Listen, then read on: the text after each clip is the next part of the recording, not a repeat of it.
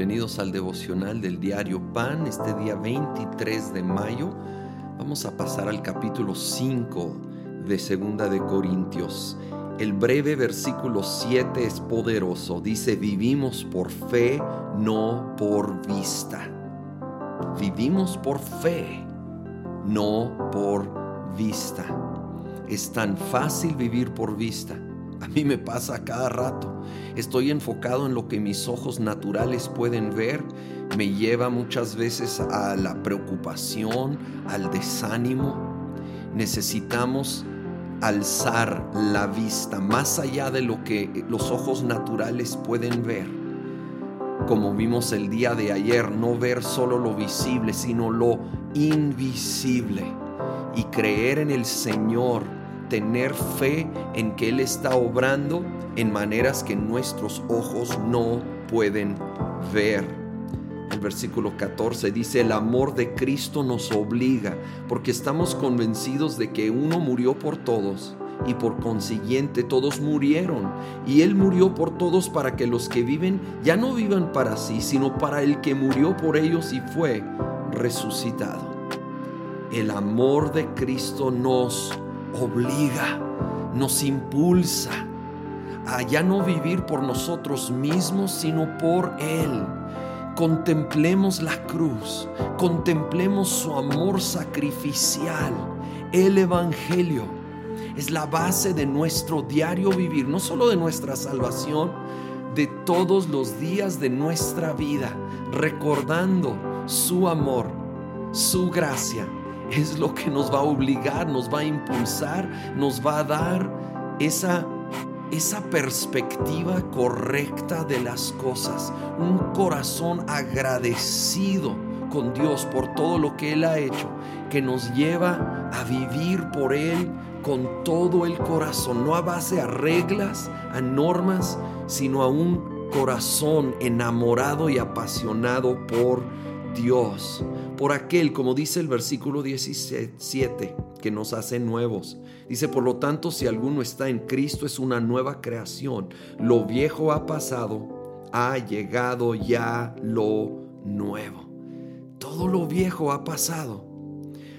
Suelta el pasado. No vivas en el pasado todo es hecho nuevo en Cristo Jesús.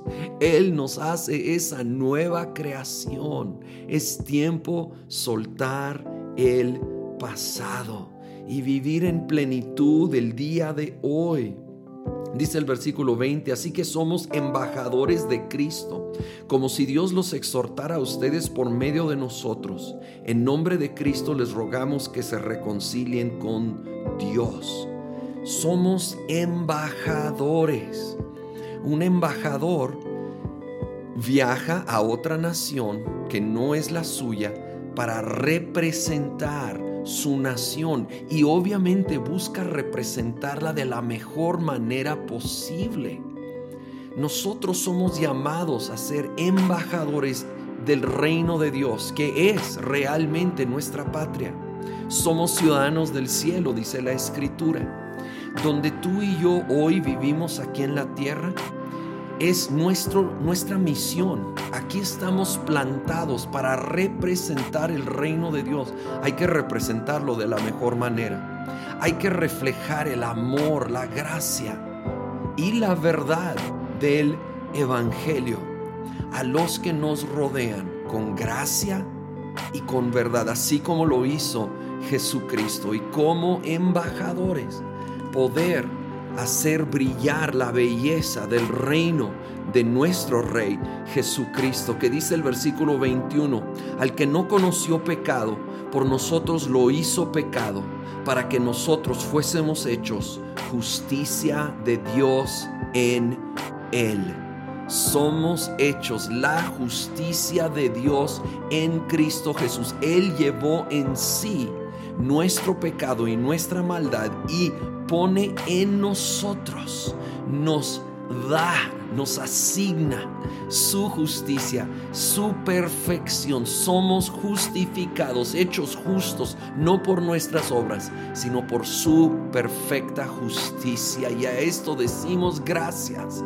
Gracias Señor, te adoramos, te exaltamos. Ayúdanos a ser buenos embajadores, representantes tuyos, porque tu amor nos obliga, tu amor nos impulsa a por ti, glorificándote en el nombre de Cristo Jesús. Amén.